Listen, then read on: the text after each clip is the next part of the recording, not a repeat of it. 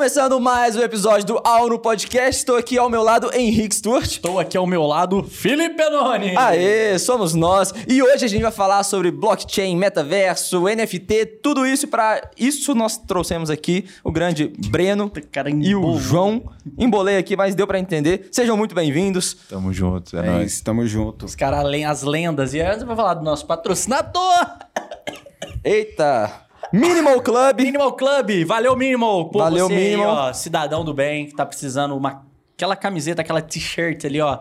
Pra não perder muito tempo definindo qual que você vai pra festa, qual que você vai pro trabalho, qual que você vai pra escola, faculdade. Meu amigo, Minimal Club já vem pra resolver o seu problema. Camisas clássicas, padrão ali, branco, preto, Pra você ficar igual a gente. Sempre de Igual a preto gente, ali. sempre de preto. Maravilha. Ó, algodão egípcio, Egípcio. sem nozinhos. Vai lavar 3, 4, 10 vezes, vai parecer que comprou ontem, tá? 20% de desconto aqui na descrição. E Cadê gente- o presente dos nossos convidados? Aqui, cara, tá aqui. É esse mesmo? Toma aí, meus Então é amigos, esse. isso aqui é o presente da Minimal pra Opa, vocês. Já peguei o meu primeiro aqui. É, é dos dois. É dos dois. É, é, é aí vocês meu. decidem quem vai ficar com a camisa Tem duas camisas aí caixa. dentro. Quem fica com a camisa e quem fica com a caixa. É. Eu te dou a caixa. João. Eu quero te dar. eu quero, antes da gente falar de eh, blockchain, NFTs e coisas do gênero, eu queria falar aqui pro meu querido. Eu vou até tirar o óculos. Querido amigo Breno, que a gente vai te dar uma camisa P. Tá? Porque a gente sabe que você tá no projeto aí, né? Sim, Quantos sim. quilômetros você já correu em 30 dias? Cara, 255. Apesar de não parecer, foi. E a minha meta é fechar o mês de 28 dias com 300 quilômetros. Ô, louco, bicho. Cara, esse cara é foda. Esse cara é foda. E se ele é foda na corrida que ele começou há um mês, imagina com branding e coisas do gênero que ele já tá há anos. Veja só. Veja só. Hoje, no Aurum Podcast. Eu queria já começar com uma pergunta polêmica. Tá na moda a gente falar de NFT, Bitcoin, metaverso, isso tudo. É... é bolha? Tem uma bolha nisso aí? Cara, depende, entendeu? É... Em tudo pode haver uma oportunidade de existir uma bolha, em qualquer tipo de modelo de negócio, em qualquer tipo de modelo de atuação, porque pessoas criam isso, entendeu? É, mas se você for puxar bem ao fundo da tecnologia em si, que o NFT é uma tecnologia, acaba que você consegue entender os preceitos e passa totalmente longe disso, entendeu? Ele é um meio de proporcionar, é, querendo ou não, uma facilidade para o mundo atual que a gente vê hoje. E a gente vai estar explicando isso ao decorrer do podcast a galera vai poder entender. E quais são as principais utilidades, assim, de um NFT? Porque tá na moda todo mundo, ah, aqueles macaquinhos lá, Neymar comprou, Eminem comprou, é, Logan Paul comprou. Essa um macaquinho colorido com um desenho lá, um macaquinho bolado. Mas pra que que serve aquilo, né? Qual que é a utilidade de um NFT na prática? Todo mundo consegue usar isso de alguma forma? Boa, então, eu queria fazer um adendo antes para sua pergunta anterior, que, que eu acho que a gente tá num momento de muita hype, tá todo mundo falando de NFT, tem celebridade falando, minha avó já tá sabendo o que que é um NFT. É, então, assim, eu vi uma, um report esses dias, com um cara do Bankless Brasil fez, o Tim Balabush, e ele mostrava um gráfico que é a evolução, é, novas como que novas tecnologias entram no mercado, né? Então ele colocou, é um gráfico tipo assim que tem uma curva exponencial muito grande no início do um gráfico de tempo, né? De tempo tempo versus adoção. E aí no início dessa curva tem muita hype, tá todo mundo falando disso, todo mundo quer usar, mas não sabe exatamente para que usar. É, e aí chega um ponto que é tipo o pico do, do hype, que o pessoal começa a falar, ah, tipo, só, é só mais um projeto, só mais uma coisa, nem tem tanta utilidade assim e tal. Aí o negócio começa a morrer, mas com esse tempo que vai passando, tipo, desse. À medida que vai diminuindo o hype, é aí que surgem as, no, as, tipo assim, as aplicações reais com a tecnologia, que, tipo, essa nova tecnologia, que eu acho que está sendo o caso com os É o que NFTs. separa os meninos dos homens. Basicamente. Então a gente viu isso com as criptos em 2017, teve aquela bolha, porra, Bitcoin saiu de mil dólares para 20 mil, depois caiu para 3 e agora. Cara, é, é besteira eu falar isso, mas, tipo assim, eu vi isso muito no TikTok, mano. Porque quando É. deu o hype ali do TikTok, todo mundo começou a fazer TikTok. Mas nem todos continuaram fazendo TikTok. Mas uns conseguiram entender que aquilo ali poderia ser um modelo de negócio, uma forma de conseguir ganhar dinheiro. E estão aí até hoje, produzindo É. conteúdo e explorando esse mundo, né? Cara, mas um ponto legal também é que a gente ouviu falar sobre NFT agora. Mas o NFT, ele não é de agora. É, se eu não me engano, o primeiro projeto de NFT mesmo Foi criado em meados de 2015 ali, porém ele não é um projeto conhecido hoje, mas os mais conhecidos também são antigos. Então, por exemplo, a gente tem o CryptoPunks e a gente tem o Bored Ape, né? O Bored Ape é novo, né? Bored Ape é do ano passado. É do ano passado. Na verdade, a gente tem o CryptoPunks, qual que é o outro que acompanha? Ah, tem, o, tem um da pedra, que chama Ether Rock, são 100 pedras. Uma pedra hoje tá valendo 300 Ethereum. Mas é tipo É pedra, pedra mesmo. Uma pedra, uma foto de uma pedra. Sim. E tipo, muito bom. esses projetos que estão consolidados agora, eles acabam sendo os projetos lá do início, pelo menos a maioria deles, e grande parte do- dos que estão hoje em mainstream, eles são projetos que seguiram a mesma tendência. E qual que é a tendência que a gente sempre fala, né? Acabei de falar que NFT é uma tecnologia e as pessoas, eles costumam assemelhar NFT a imagens, mas não é bem assim que funciona. Não é só imagem, é Não, NFT. não. O, é- o NFT, na verdade, ele tem uma funcionalidade, entendeu? Aí depende de, do- de qual razão ele foi criado. O primeiro que estourou, né, que a gente ouviu mais falar, pelo menos no período de agora, foi o CryptoPunks. E a funcionalidade dele era basicamente é, meio que contar uma história. Basicamente, o CryptoPunks, as pessoas é, aderiram, a comunidade NFT aderiu o CryptoPunks, e por isso que tem alguns valores é, exorbitantes, porque as, as pessoas acreditam que valem e pagam justamente porque é a história de NFT.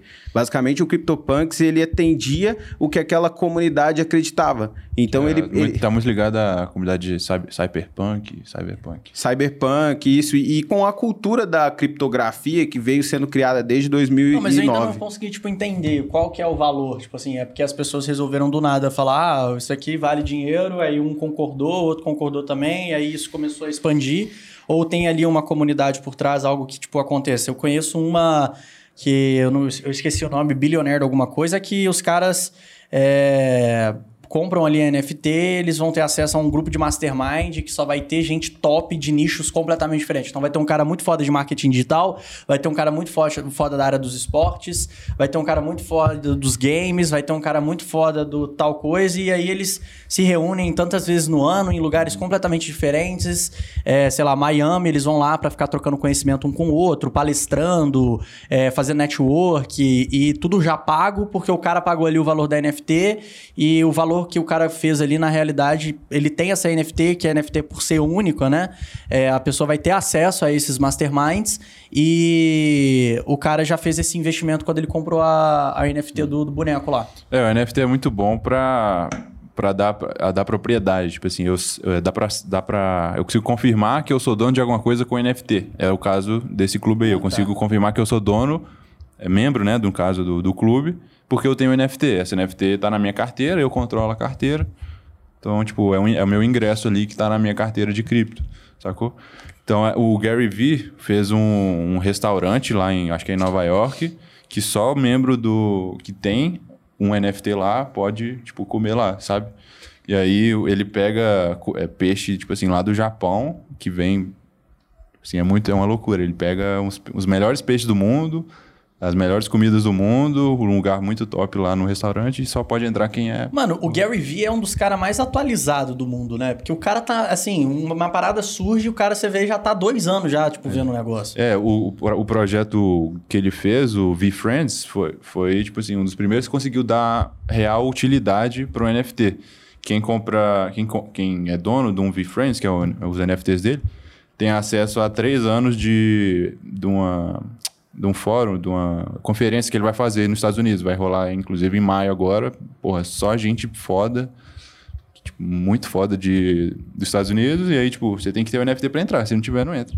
Sacou? E você tem três anos de direito a essa feira, sacou? Então, atribuiu valor a uma imagem. Cara. A imagem é toda tosca, mas sem valor. né? Eu acho que para começar do início, para quando a gente fala NFT, a gente precisa entender o que é NFT. Principalmente ah, as pessoas que não são tão mergulhadas no mercado quanto eu e o João.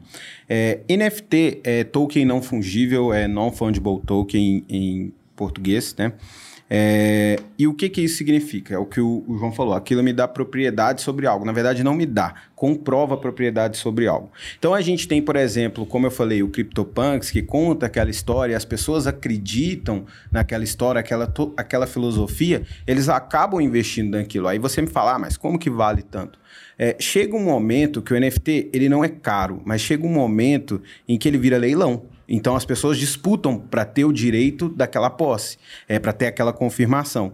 Então, é, uma mintagem de NFT é, chega a ser um preço muito menor do que ele vai vir a ser no futuro. Quem determina quanto esse NFT vai, vai se tornar ou vai custar é a comunidade com base aquilo que o NFT se propõe a entregar como valor.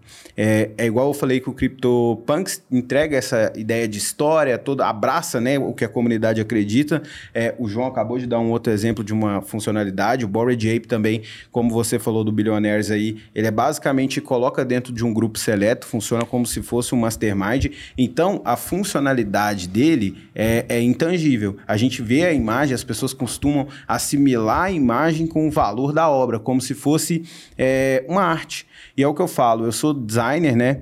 É, e eu tenho uma empresa de branding. E como design, foi muito difícil para mim entender que design e arte são coisas diferentes. Acontece que arte é muito abstrato.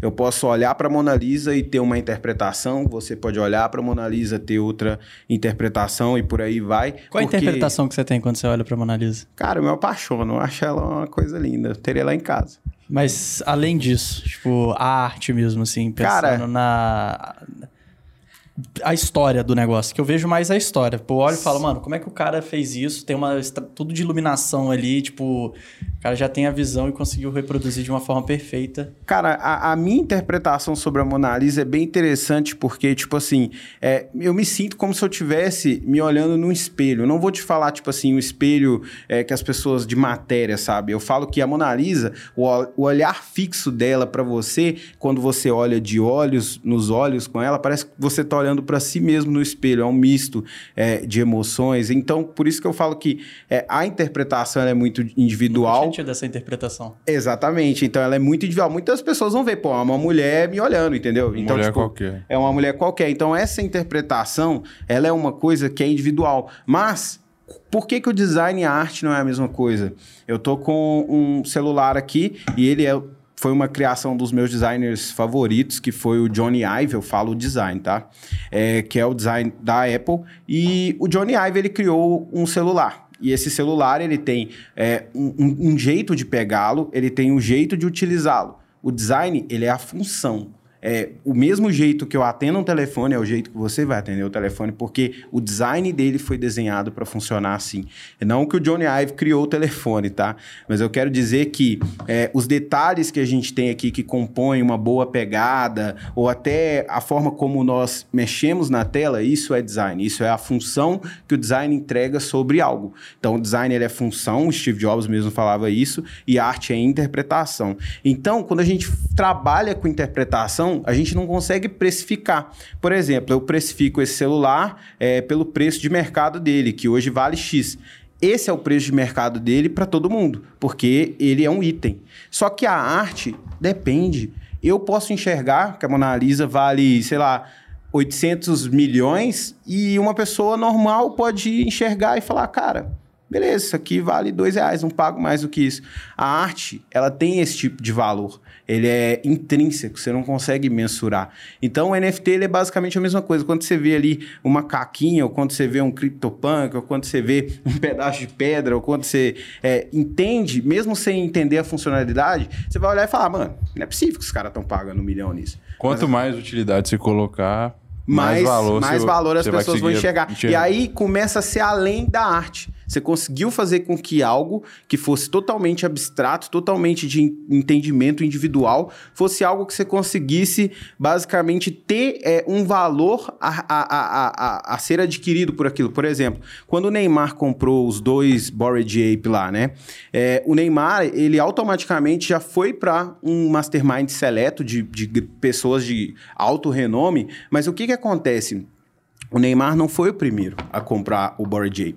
Tinha outros artistas que já possuíam Bored Ape. E isso só aumenta cada vez mais o valor dessas NFTs, por quê?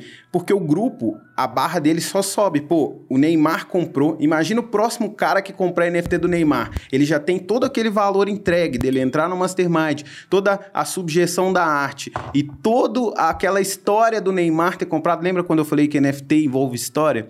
O cara vai falar, pô, comprei o NFT do Neymar. Pensa é, o, o sentimento que isso traz pra pessoa. É, fora que são só 10 mil macaquinhos, no caso do Board Ape, então Tem aquela escassez, né? É, É, um número limitado e, naturalmente, o que é limitado já tem mais valor. Exato. E Sim. quais são aquelas utilidades, aquel- aquelas, sei lá, aquelas tecnologias por trás que vocês acham que é, estão para acontecer aí que podem mudar completamente os rumos do que a gente está seguindo? É, tem alguma novidade ou que aconteceu recentemente, alguma coisa foda assim que vocês é, gostaram muito? Eu tô acompanhando muito o cenário de NFT com música e eu acho que vai ser, vai ser uma mudança muito grande de paradigma.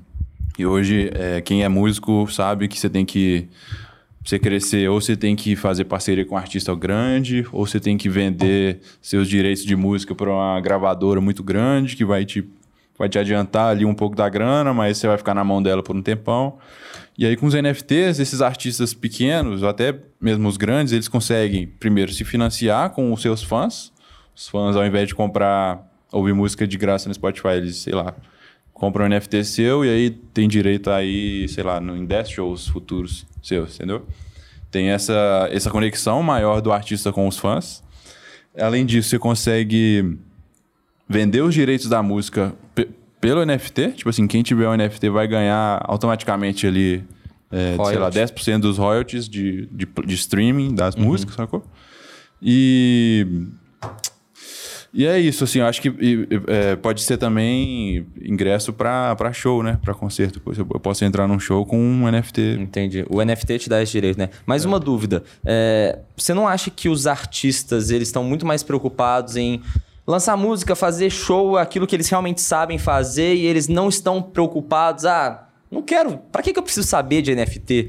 É, pra que, que eu preciso entender sobre blockchain, essas tecnologias aí, metaverso? Não, talvez não seria mais interessante as gravadoras, as distribuidoras, as plataformas de streaming utilizar essa tecnologia, mas continuar tendo o intermediário? Ou você acha que é, vai acontecer a desintermediação desse processo?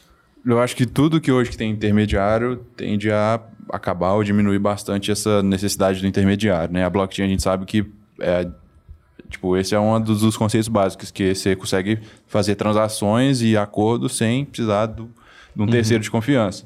É, e assim, eu concordo que o, o artista está mais preocupado em fazer música, gravar, do que fazer NFT, estudar sobre isso. Eu estou em contato com um artista de BH que, tô- que eu estou fazendo esse trabalho para ele. Eu estou aplicando o trabalho dele em algumas plataformas de streaming de NFT.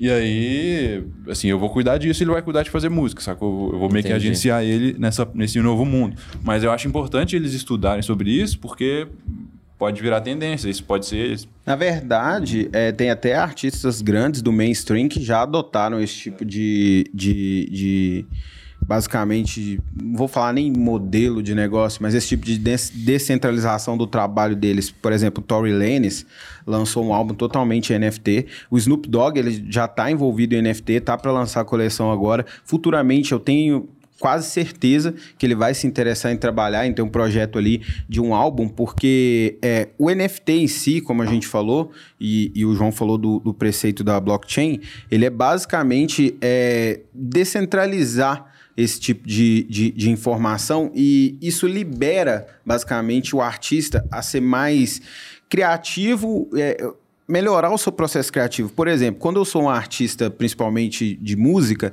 eu preciso atender o interesse de uma gravadora. Eu não, preciso, não posso soltar só uma música, eu preciso soltar um hit, que é a música que vai estar na boca do povo, e, e é isso e é aquilo. Então, a liberdade criativa do artista, ela diminui muito com isso. Já com NFT, não. Eu estou conversando com a minha comunidade. Eu vou lançar algo que eles querem ouvir sem ter um intermediário por trás que vai falar, cara, isso aqui não pode ser lançado, entendeu? Então, acho que é, traz mais liberdade. Além do mais, é, a forma de acumular receita também nesse modelo é mais interessante para os artistas no fim de tudo. Então, eu acredito que tudo tem a ver com adoção. Da mesma forma que em 2007 2005, 2007 por aí a gente começou a adotar as redes sociais e hoje a gente viu o que elas se tornaram. Eu acredito que o NFT é aquela mesma coisa. De início causa aquele espanto, pô, será que Muito Execu- hype, pouca execução. Cara, o próprio Orkut tinha isso. é, os mais velhos falavam, cara, não bota foto sua aí não, que é perigoso. Às vezes o cara vai saber muito sobre você e tá, tá, tá. Na minha época era assim, cara. No início do Orkut. Minha mãe eu- também era toda preocupada quando eu comecei a criar e-mail, Mano, conta no Budipok, Orkut, mano. Facebook. Minha mãe tinha medo do Budipok. mano. Budipok era um boneco, tá ligado? Era É tipo o NFT de hoje.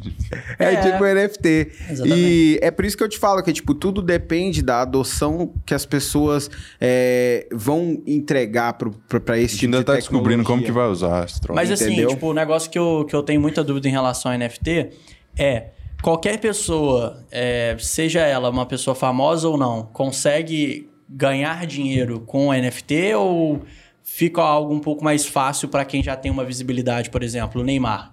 O Neymar compra um macaquinho daquele, ele vende por um valor muito mais alto porque é o Neymar que comprou e aquele ali é o NFT que foi do Neymar, entendeu? Agora, uma pessoa aleatória, tipo, sei lá, um cara que nem é conhecido. Cara que tem lá seu Instagram fechado, 300 e poucos seguidores, alguns amigos, faz faculdade, ele compra um NFT, tem grana, comprou um NFT. A transação, quando ele vender esse NFT, ele tem que fazer alguma coisa, ou o próprio, aquela própria coleção, ele tem que dar a sorte daquela coleção hypar pro NFT dele acabar Mano. valorizando. Eu acho que tem tanta coisa pra ver em NFT que é muito difícil responder. Igual, você, você pode usar NFT pra, pra jogar jogo, jogar criptojogo, e aí você comprou o bichinho lá do Mas não é jogo. meio pirâmide aquilo, não? É, é, um pouco. Mas, É. mas, tem, mas tem gente fazendo dinheiro com isso, tá? Mas é, é- é o que eu falei no início. Eu acho que, tipo, a profissionalização disso tá por acontecer. Então, acho que qualquer mercado que ele é meio embrionário, ele acaba tendo esse tipo de problema. Ele acaba tendo pessoas que usam de má fé para poder ganhar dinheiro, entendeu? É o, o que acontece se a própria Rockstar, produtora do GTA, anda sondando possibilidade de substituir os itens que eles já vendem dentro da plataforma, porque o jogo gira uma economia por NFT. Então, isso tem uma amplitude interessante de mercado, é, mas precisa ser aplicado da forma certa, então tem que ter um investimento. Já na parte de uma pessoa anônima é, lançar um projeto NFT, cara, todo mundo pode lançar um projeto Não, NFT. não é nem só lançar. Você, você pode, sei lá, se o Auron lança um podcast, o cara compra o NFT lá e vai ter uma hora de mentoria por mês com vocês. Ele vai já ter um networkingzinho ali, sacou? Isso pode ser meio que investimento É, e, cara, dele. e eu acho que assim, as pessoas elas miram muito no que esses grandes players do mercado estão fazendo. Então, tipo assim, o cara vê lá e fala: Ah, o fulano fez milhões com NFT. Vou entrar nesse mercado, quem sabe eu também posso me tornar um próximo milionário. Pô, peraí, cara. É. Peraí, porque, tipo, foi um caso à parte ali, uma pessoa que realmente se destacou, às vezes um ponto fora da curva, mas e as outras pessoas que tentaram e não necessariamente ganharam milhões Cara. no mercado, mas também tem aquelas pessoas que às vezes estão no mercado de NFT, cara, e às vezes conseguem fazer ali muito mais do que um salário mínimo, trabalhando muito menos, apenas confiando e arriscando num mercado Cara, que pode dar certo. É bem tá arriscado, mas tem muita, muita Eu oportunidade. vou dar basicamente três exemplos aqui. Eu acho não, vou, vou dar dois porque são exemplos mais interessantes. O que, que acontece quando a gente fala de. Você falou que um cara que talvez tenha mais audiência ou tenha mais dinheiro, possivelmente ele pode ter mais chances de um NFT dar certo. É, pode não pode, da mesma forma como o cara que não tem dinheiro, não- no caso não tem recurso e não tem audiência, também poder dar certo. É, tem essas duas nuances para os dois tipos de, de, de personalidades, tá? O que que acontece? É, quando a gente fala de uma pessoa anônima lançando NFT, a gente está falando que quem compra o NFT é a comunidade. Então você precisa lançar aquilo que a comunidade quer ver ou Sem ser... comunidade você não vende. Tipo, é difícil lançar É NFT. difícil. Mas Ou você não, ser- não, não necessariamente você precisa fazer dinheiro assim, né? Você pode fazer. Sim, eu acho que assim, você precisa. O meu gap que eu daria por eu ser artista para outros artistas. Você precisa da comunidade, porque a adoção do seu projeto vem por base da comunidade. Lembra que eu falei que as pessoas dispu o preço ele cresce pela disputa entre os membros da, da comunidade, do público, de querer adquirir uma arte. Não é um preço que o mercado ou o cara coloca, é o preço que ele se dá conforme a demanda que aquela, aquelas pessoas da comunidade criam para isso, que é o público. Então você pode criar algo totalmente disruptivo e dar certo, que foi o que aconteceu.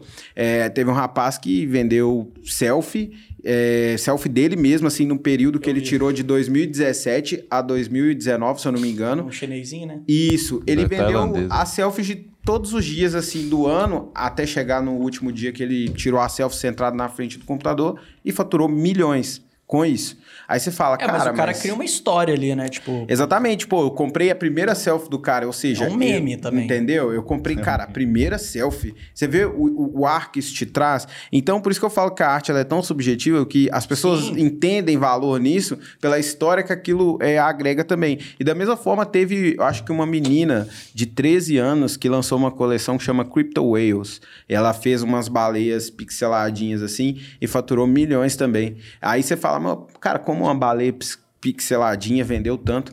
É, ela en- envolveu a estética que a gente vê do, do, do pixel art, que é uma das maiores diferenciais na blockchain. O próprio Bitcoin em si, a primeira logo era um pouco pixel pixelizada. Pixelada, Isso, pixelada, pixelada. Era pixelada. Então ela pegou essa tendência que é a comunidade cripto já tá já adotou para si como se fosse dela e a tendência da, da, da, da baleia, pô, baleia de mercado, é o cara que bota muito dinheiro e manipula em si. Então ela, pô, vou juntar essas duas coisas. Aí a gente olha, mano, que envolve NFT em si, não envolve só audiência também, envolve big idea, envolve timing, envolve a história que você quer contar, como você conta, o marketing é muito importante para isso se globalizar. Então, E ao mesmo tempo teve mais umas 10 meninas que fizeram também fotinha de baleia e lançaram e não deu certo, né? Igual a gente tem em todo Sim. o mercado. Cara, é o que eu ia falar, tipo assim, criatividade, é, isso é até uma filosofia que eu tenho pra mim mesmo, acho que eu nunca falei, passei essa visão porque eu tenho medo da galera não entender. Mas, cara, criação é algo que as pessoas tentam encontrar uma fórmula ali. Ah, é, é, a galera acredita que há um bar- uma barreira pra você criar algo, né? Não tem barreira. A galera procura muito, tipo, ah, a fórmula pra ser mais criativo. Cara, criativo todo mundo já é, mano. Tipo, todo mundo já tem a capacidade de criar. Se você tem a capacidade de pegar isso aqui, colocar em cima disso aqui, você já é um criador. Se você tem a capacidade de pegar esse óculos e botar ele de uma forma diferente no teu rosto, você já é um criador. Se você tem a capacidade de fazer um vídeo, você já é um criador. Agora, basta entender se, aquele, se aquela sua criação vai atender a demanda das pessoas. Se as pessoas vão olhar para aquilo ali e falar, cara, muito foda.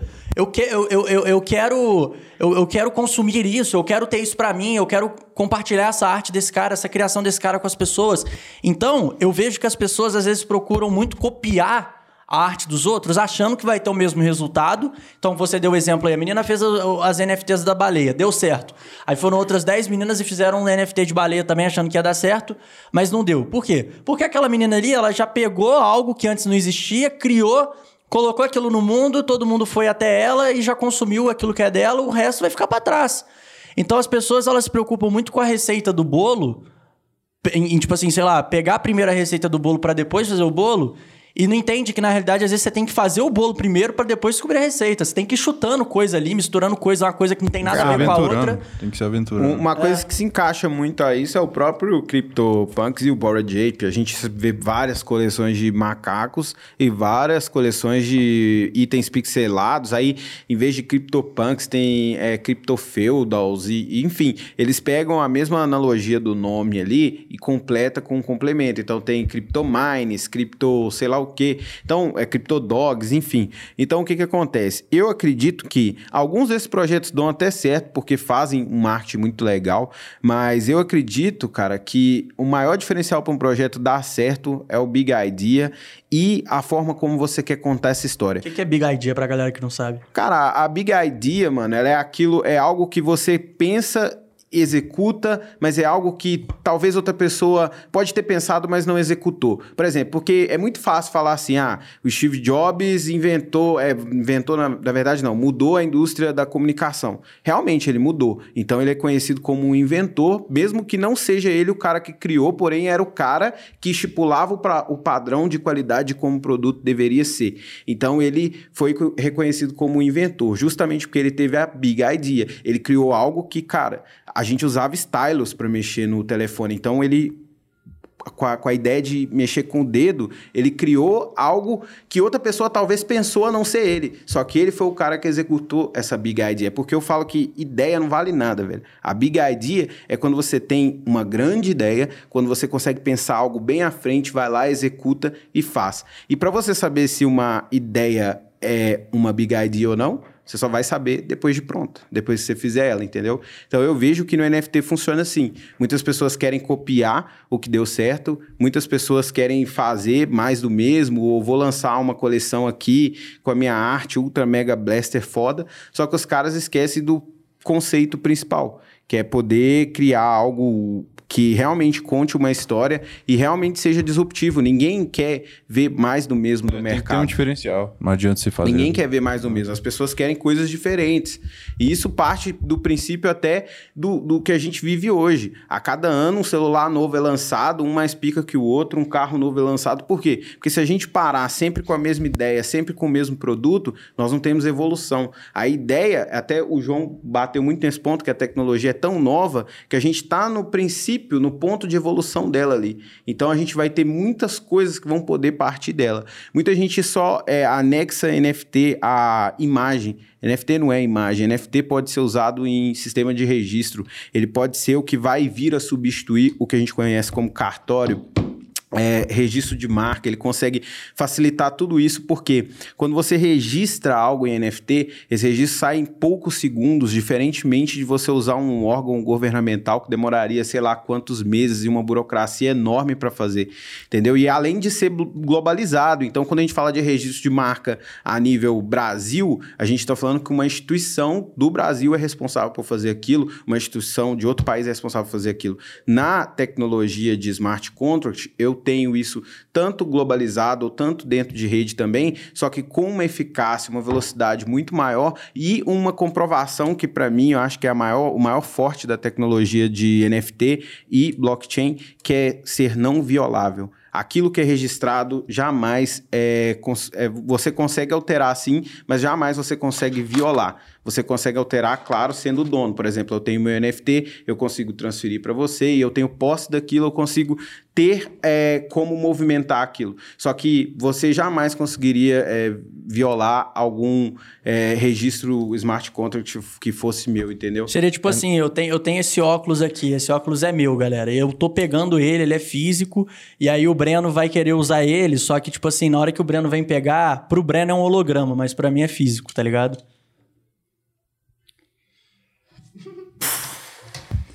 Não é mais ou menos isso? É, dá- dá- ele consegue ver que tá com você. que é Ele seu, vê que tá mas comigo, ele não consegue ele vê pegar. que eu tô ele não consegue usando, pegar. eu pego, eu seguro, mas aí na hora que o Breno vai pegar pra ele, ele não consegue. Cara, a eu- mão dele tá preso, passa né? direto. tá Aí é, eu fiquei igual a Nazaré Tedesco aqui, mas eu vou, eu vou explicar. um Nazaré pouco- Tedesco. Eu vou explicar um pouco. Me presta o óculos aqui, ó, o Penone. Eu vou explicar um pouco uma linguagem mais popular, tá? Vamos supor que vou falar sobre chaves aqui, chave pública, privada, etc, para as pessoas entenderem essa, essa ideia de posse. É, vamos supor que isso daqui é um carro, tá? Bem diferente de um carro.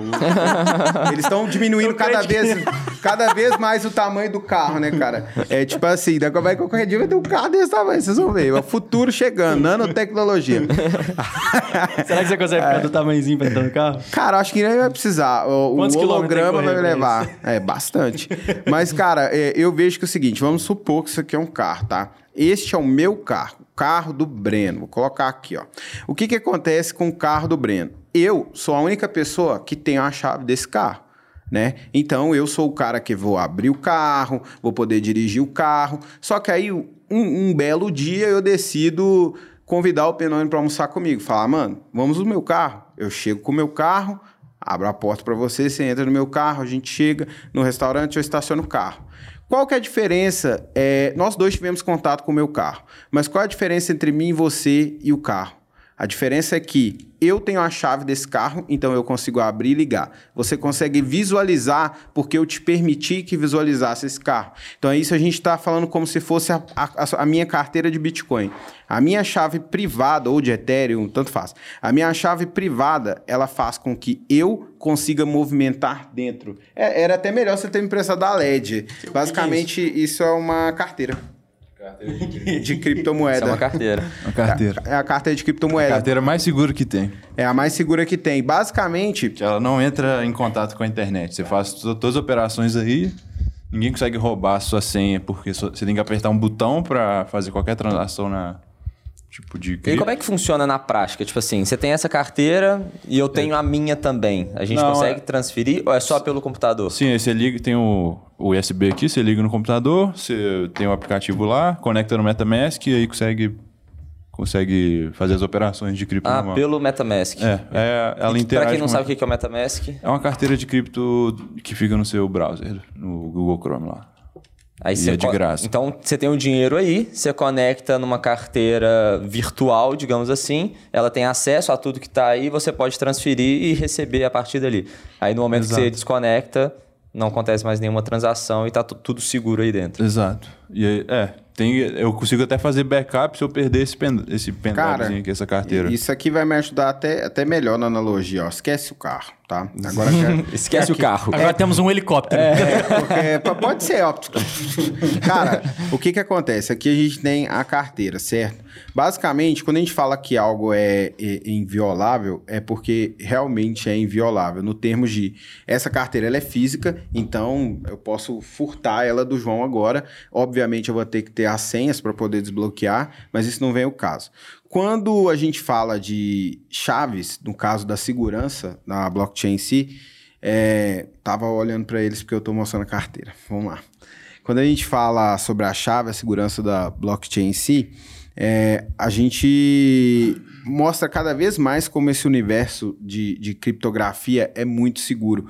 Porque quando eu tenho a minha chave pública, é, na mesma ideia que eu falei, eu consigo fazer com que o Penone saiba que eu tenho essa carteira, claro, mostrando para ele aí, Penone, essa carteira é minha, você consegue ver, mas você não consegue acessar, porque a minha chave pública é o que vai fazer você ter acesso à minha carteira em visualização e a minha chave privada é o que faz eu ter acesso a poder movimentar essa carteira.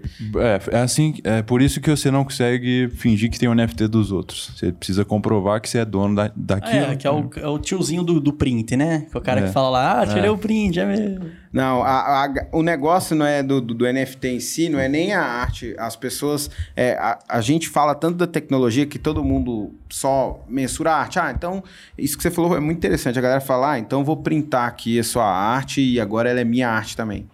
Não faz sentido, porque o valor em si, ele não tá na, na estética. O desenho, ele pode ser printado, ele pode ser replicado, não tá naquilo.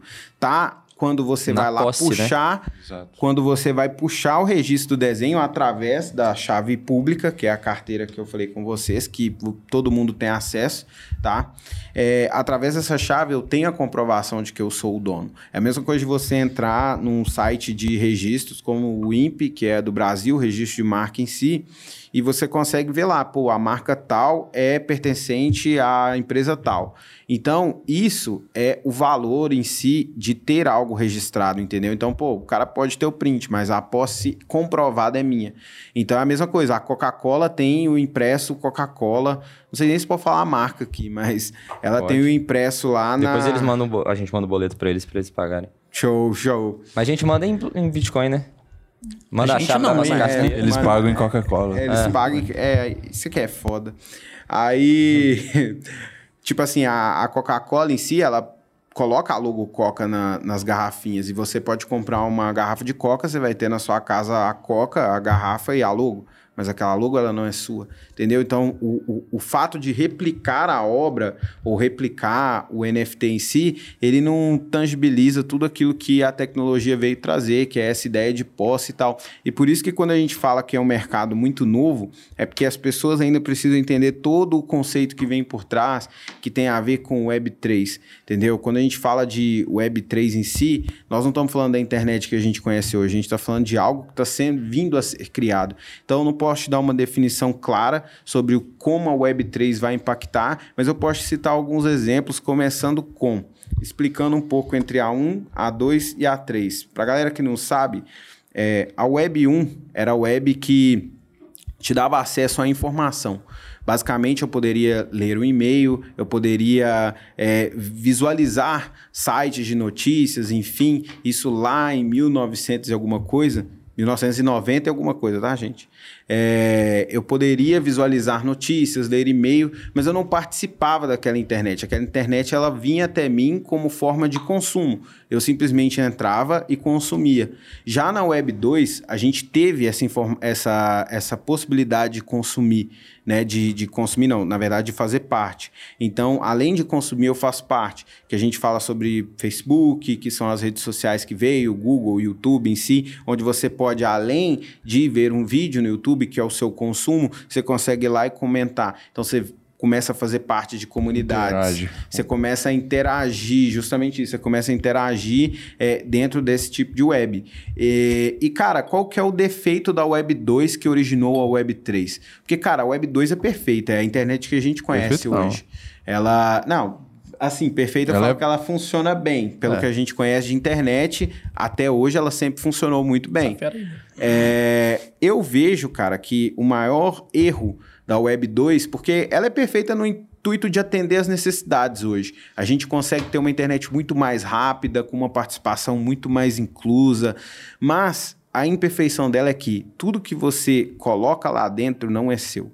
Os dados que você gera para o Facebook não é seu, que gera para o Google não é seu. É, toda aquela informação ela é captada e ficada num órgão centralizador. Então, se vier um Paulinho Caneta da vida, putaço, porque alguém pegou um vídeo seu ali e reproduziu num outro site, ele não pode fazer nada?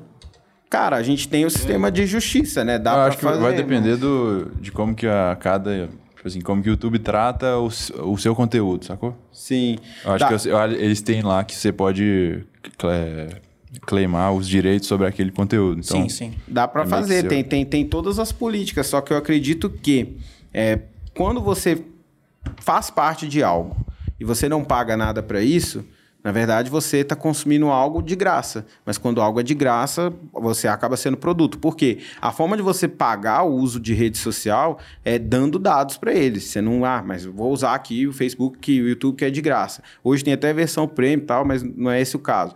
Tipo, você tem um acesso mesmo sem pagar. Então, um preço é pago ali, que são os seus dados. Esse foi o maior ponto de ebulição para a Web3 surgir, porque o Bitcoin ele veio para descentralizar finanças. Ele veio para tirar o poder dos bancos e das grandes organizações e dar o poder para o usuário. Be your bank or bankless. Entendeu? Então, tipo, ele veio para poder descentralizar tudo aquilo que a gente conhecia como modelo econômico mundial. E é... como que ele faz isso?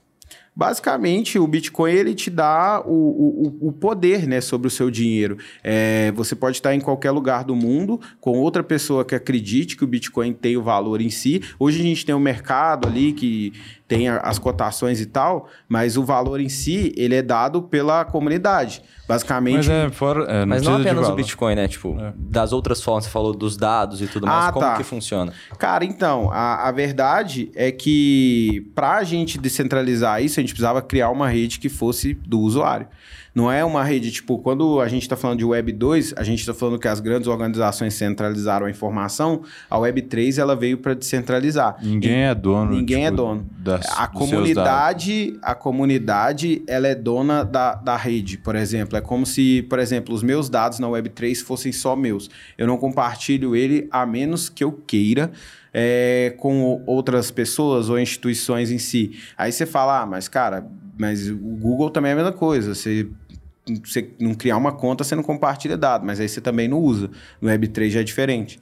Você consegue utilizar a, a, tecnologia em si sem precisar envolver os seus dados. Tanto que tem até um, um, WhatsApp, por exemplo, na Web3, que quando você loga, você loga pela sua carteira, ele não gera nem o seu nome. Você tem basicamente um nome fictício, o João vai lá e me envia a carteira dele, a gente abre uma janela de conversa, com a conversa toda criptografada e, tipo, ninguém tem acesso à, à conversa que a gente teve ali. Então a informação, ela é nossa, ela é minha e do João. Não porque... passa pelo servidor do, do Zuckerberg. Sim, porque eu, eu resolvi compartilhar com ele. Então, quando a gente fala de Web3, a gente fala que. Eu, eu gosto muito de falar que, tipo, a gente tá hoje é, num baralho digital, que é basicamente.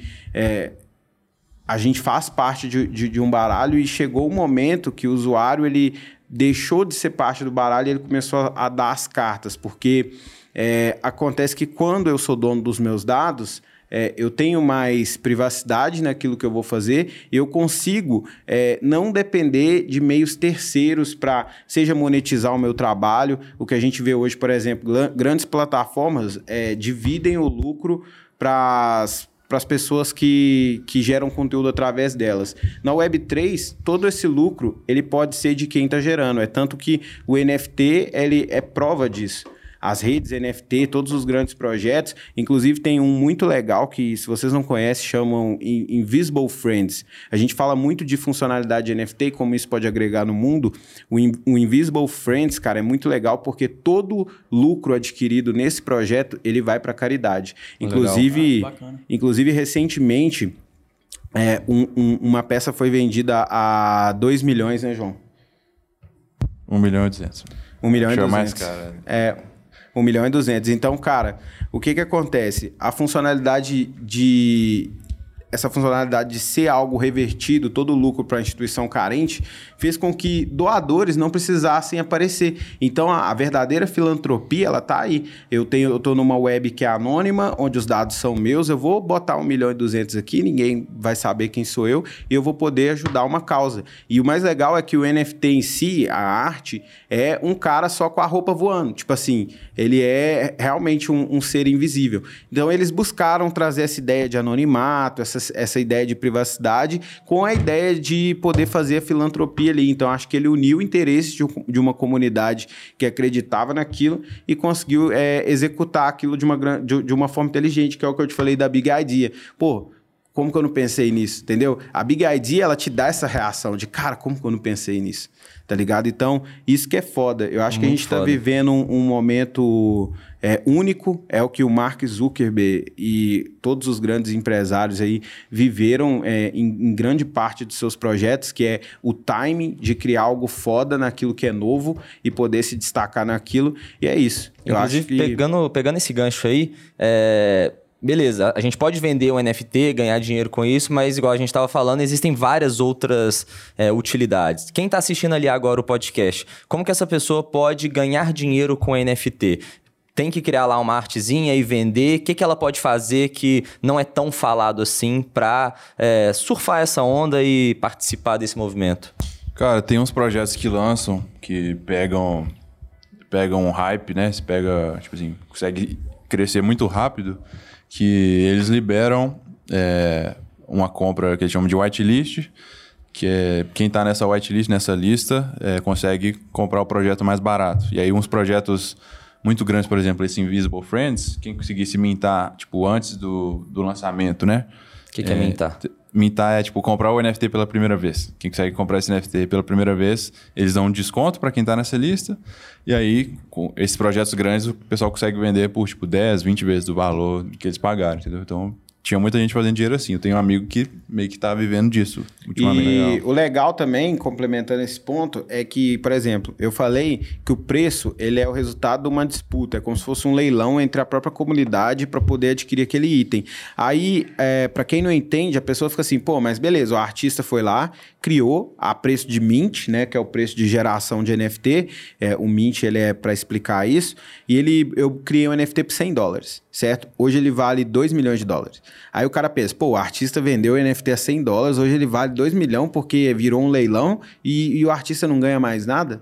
Claro que ganha. É, o NFT em si tem como você estipular um modelo de royalties para cada transação que acontecer dentro da, do, do, item que você colocou. Então, geralmente, esses artistas que criam é, essas grandes coleções, é, eles, fa eles fazem parte desse lucro que vai vir ser criado lá na frente. Então, é, muita gente acha que quando vende, ou é o artista que ganha um milhão porque vendeu, ou é o cara que vendeu que ganha um milhão. Não, esse lucro ele é dividido é, entre o, o, a, o cara que gerou e o cara que possui. Mas isso pode ser revertido também. Tem a opção de você não é, colocar royalties, tem a opção de você colocar. Isso vai é, muito a pessoa escolhe política. quanto que ela quer receber. Sei lá, 20% em cada transação, 5% em cada transação. Isso. Isso, ela tem liberdade uma, de escolher. Uma coisa que qualquer um dos seus... O pessoal que está assistindo aí pode fazer é comprar o NFT é, no Bankless lá. A gente tem uma organização que, para você participar dela, você precisa do NFT. Então, você compra o NFT lá, tá tipo 100 dólares hoje. E aí é, você, você entra nesse grupo do Discord e consegue é, conversar com todo mundo que está ali dentro, consegue contribuir, você consegue fazer alguma. ajudar o Bankless de alguma forma.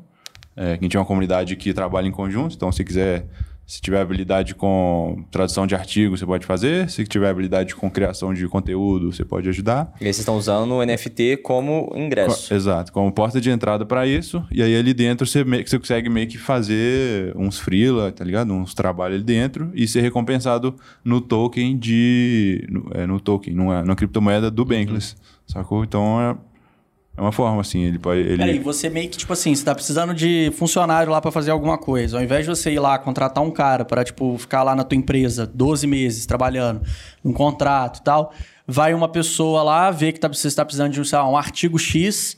É, só que o artigo tá em tal língua e vocês precisam traduzir esse artigo. E aí você, ao invés de pagar o cara com dinheiro, você paga ele em criptomoeda e, e ele também. É isso que eu não entendi. Então, é um, é um esquema diferente de empresa, não é. Tipo assim, não, a gente não está criando uma. A gente está criando uma pool de talentos ali. Vocês estão criando uma máfia. Não, é uma organização, chama, chama DAO, é uma organização autônoma descentralizada. Que ah, tá. é uma galera que a gente meio que trabalha de forma descentralizada. Então, tipo assim, tem um pessoal cuidando a gente tem lá no Bankless, a gente tem uma parte de artigos, a gente solta artigo todo dia. Tem um pessoal fazendo podcast, tem um pessoal fazendo vídeo, tem um pessoal lançando NFT, que é o meu caso. Tem alguém fazendo TikTok lá? Ainda não. Se precisar, eu, aí. Se precisar. Pode entrar lá, comprar o NFT de governança, falar, ó, oh, galera, eu sei fazer TikTok, é, me, dá, me dá a conta do Bankless aí, eu faço uns conteúdos, entendeu? e aí a gente vai te recompensar no, é, num, numa cripto do Bankless. É, é basicamente isso. Então ah. é, é, uma forma de é uma forma de trabalho que você consegue entrar e sair da hora que você quiser. Você consegue vender o NFT, né? Se e como que funciona essa cripto de vocês? Tipo assim, é, é isso qualquer pessoa pode criar uma cripto ou como vocês definem como que vocês vão pagar para cada um? Tipo assim, está pagando para muita gente, está emitindo mais cripto, é, isso não gera inflação? Como que funciona isso por trás? Beleza. É o seguinte, o Bankless é uma comunidade global e foi criado ano passado essa organização global, que tem gente de todos os países lá. E aí eles é, decidiram tokenizar a comunidade deles. O que, que é tokenizar uma comunidade? É quando você cria essa criptomoeda, é, você é, forma um sistema de um sistema econômico para decidir como que aquela cripto vai funcionar, tipo qual é, quantas é, chama Bank o token lá do, do Bankless. Então, quantos Bank vão ser emitidos por ano, é, com, quanto que a gente vai dar, quanto que a gente vai dar por cada é, colaborador aqui por hora. É, o pessoal foi decidindo isso em conjunto, mas é, qualquer um consegue criar uma cripto, é meio que de graça. É, você escolhe ali as definições dessa cripto, e aí dentro dessa comunidade o pessoal se organiza lá. Fala, ó, a gente está precisando aqui, sei lá, fazer um post no Instagram. Vamos criar uma cripto do Aurum? Aí. Eu tô na whitelist.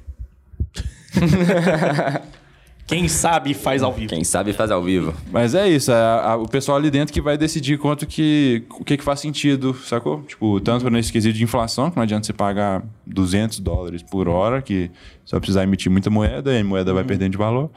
Mas também você precisa compensar a galera, e quando você tem um token próprio, é muito bom. Você, tipo, você consegue resolver as coisas com isso, sacou?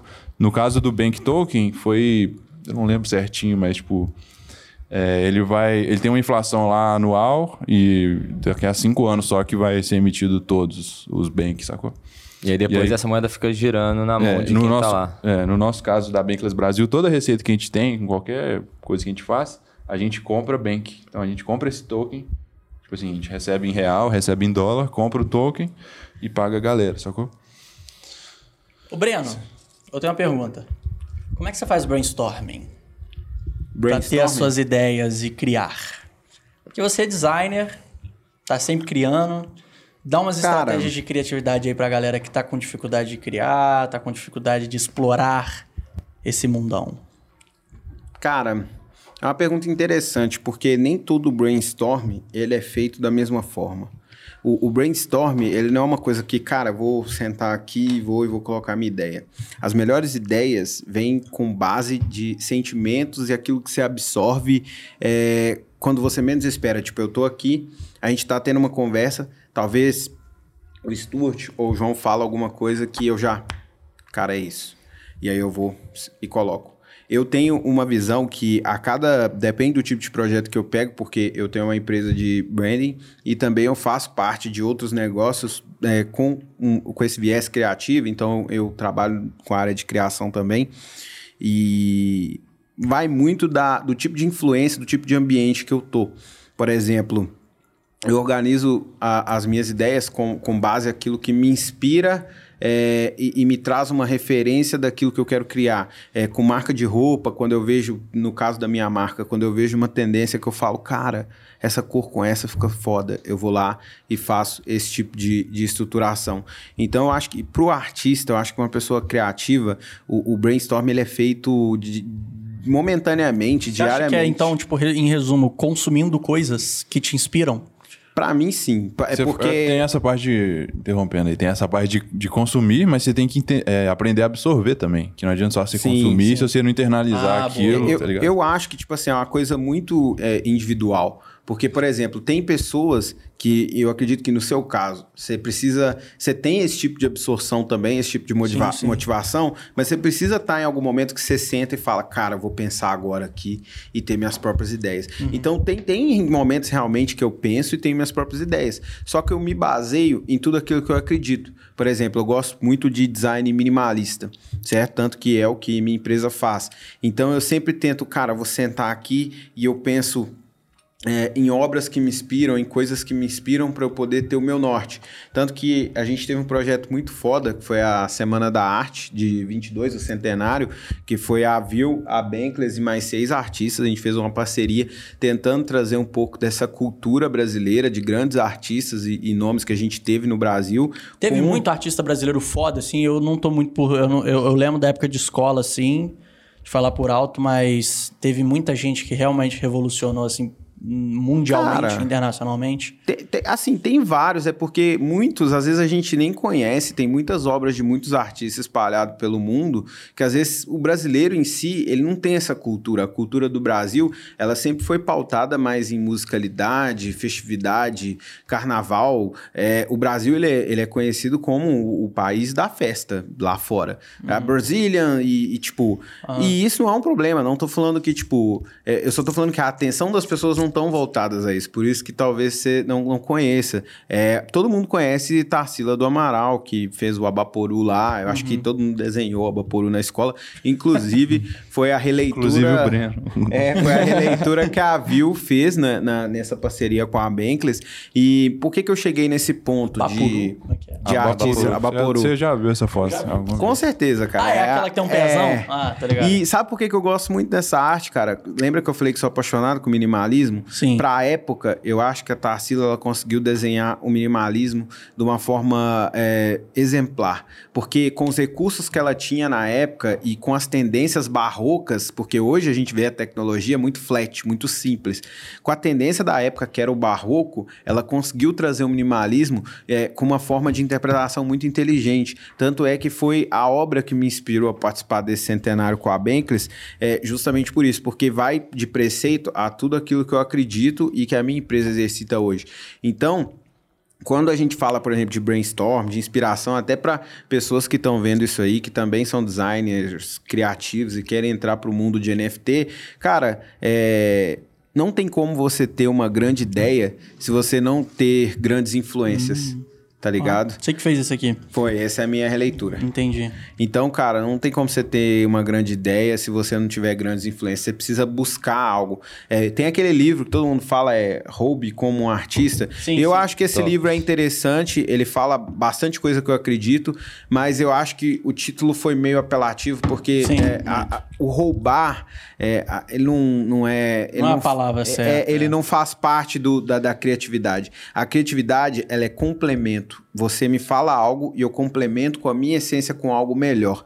Entendeu? A partir do momento que a gente coloca a expressão roubar, é como, pô, você fez isso, eu vou fazer isso. Não. É, é complementar. Entendeu? Então. tipo, Modelar. É, exa- exatamente, cara. Eu acho que, tipo, eu não acho isso Se errado. Eu acho que inspirar. a evolução veio através disso. O próprio Windows veio através da Você modelação. fala o Whindersson. Não, o próprio Windows foi uma, foi uma, foi modelado pelo, pelo iOS da Apple. O Steve Jobs abriu o código pro Bill Gates lá fazer aplicativo, ele simplesmente fez o, o sistema dele com base o código do, do Steve, mas claro, com a essência dele, porque os sistemas são bem diferentes, até que hoje tá ficando igual. Mas, Uhum. É, você viu a nova atualização? é, agora Ficou tá ficando a- igual. A parte de baixo tá Então, igual da acho Apple que agora. o, o que eu deixo para criativos e designers aqui, cara, é que, tipo, um bom brainstorm, cara, ele. Um bom brainstorm, de verdade, ele não é um brainstorm planejado. Ele é um brainstorm que acontece. A grande ideia você é vai é ter. mais a reflexão do que o consumo. Você vai ter num, num momento ali, e tem tanto que muitos, muitas pessoas de sucesso, é até um hábito de pessoas de sucesso, que é de anotar tudo. Todas as ideias que você tem, você vai lá e anota. É porque é justamente isso. É, essas pessoas reconhecem que as melhores ideias vêm daquele momento. É o calor do momento. É, o T. Harv Eker, agora falando uma coisa de desenvolvimento pessoal aqui. O T. Harv Eker, ele fala que pensamentos geram emoções, que geram sentimentos, que geram ações. É exatamente isso. Tudo aquilo que você, é, como criativo, vai executar, vai vir desses preceitos que eu falei antes aqui. Então é importante é, a mente do criativo visualizar todo o ambiente para poder absorver o máximo de influência possível. Isso é muito louco de anotar tudo que você tá tendo de ideia na hora que você tem ideia. Direto, quando eu tô no banho, assim, eu tô indo dormir, já tá tudo apagado, tá lá Eu tenho uma- pra 15 caralho minutos, de- tudo apagado, quase dormindo, aí. Ô, tá acordado aí? E se você gravar um vídeo sobre isso? E se eu não anotar na hora, acordar, pegar o celular, anotar, eu vou esquecer disso. Então, pra quem quer trabalhar com criatividade ou qualquer coisa do tipo, se você teve uma ideia, anota na hora, porque depois você pode descartar, mas você vai querer lembrar do que, que você tava pensando, que nesse momento Cara, você nunca vai lembrar, né? É o flow, é o flow. Teve a ideia, anota. Não, não, não. Aqui é o Auron. Aqui é o Auron. Não, é. Aqui é o Auron. No, É o palavra, no sentido da palavra. Cara, você teve uma nota, uma, uma nota, você teve uma ideia, anota. Se você teve um, um, um- um projeto para ser realizado, executa. Não fica pensando em fazer da melhor forma, faz com aquilo que você tem, porque é basicamente isso, vai. Seja NFT, ou seja, qualquer coisa que você propor a se fazer, tá? É, é, no viés criativo, só faça. Foi aquilo que eu falei, os maiores projetos que a gente conhece hoje desse mercado veio através de pessoas que só fizeram e não pensaram muito, ah, cara, eu acredito nisso, eu vou lá, vou fazer o que eu acredito. Vou desenhar uns punk aqui de 16 bits, eu acredito nisso aqui. Acho que é 8, né? Eu acho que é É. 8, 8 bits. Não, não sei se é 8 ou 16, mas enfim. Vou fazer uns punk aqui de 8 bits e tal. E hoje, provavelmente, os criadores por trás disso tudo eh, estão bilionários. Eu não sei bilionários, mas movimentaram uma economia bilionária aí. Sensacional. E pra gente já ir finalizando, eu queria perguntar pra vocês se vocês investem a grana de vocês, investe só em criptomoeda, tem investimentos tradicionais no mercado financeiro. Eu tô full cripto. Não tenho um Full centavo. Nunca, nunca fiz conta na, em corretora. Por quê? Porque eu já entrei, eu entrei em 2017 em cripto. Toda a grana que eu tinha, eu comprei, de, comprei Bitcoin na época e meio que Já aprendi, ganhou grana então, hein? O Aprendi menino a... já ganhou grana. É. Bitcoin desde Temos 2017. um milionário aqui, galera. Essa fera aí. Essa velho. fera aí. Muda o título do podcast, hein? Bota lá, milionário com NFT. Milionários com F- NFT e branding. Cara, é, eu já. Eu nu- nunca tive essa ideia de investidor. Tipo assim, ah, pô, vou investir aqui na bolsa. Já fui, mas hoje eu nunca não, não, não sou de aplicar isso. Eu invisto mais nos meus negócios mesmo. E, cara, em cripto sempre tem que ter, eu acho, cara. Cripto é um negócio que é, as pessoas investem, botam 50 reais de Bitcoin, a primeira alta que os 50 virar 100, eu vou lá e vendo. Mas peraí, cara, você tá fazendo errado. A cripto você simplesmente compra e esquece. É o hold, cara. Por que, que eu falo isso? Porque cripto, vamos colocar o Bitcoin até o Ethereum agora, tá? Não são mais moedas digitais. Ah, vou comprar uma moeda digital. Não é, cara. É reserva de valor.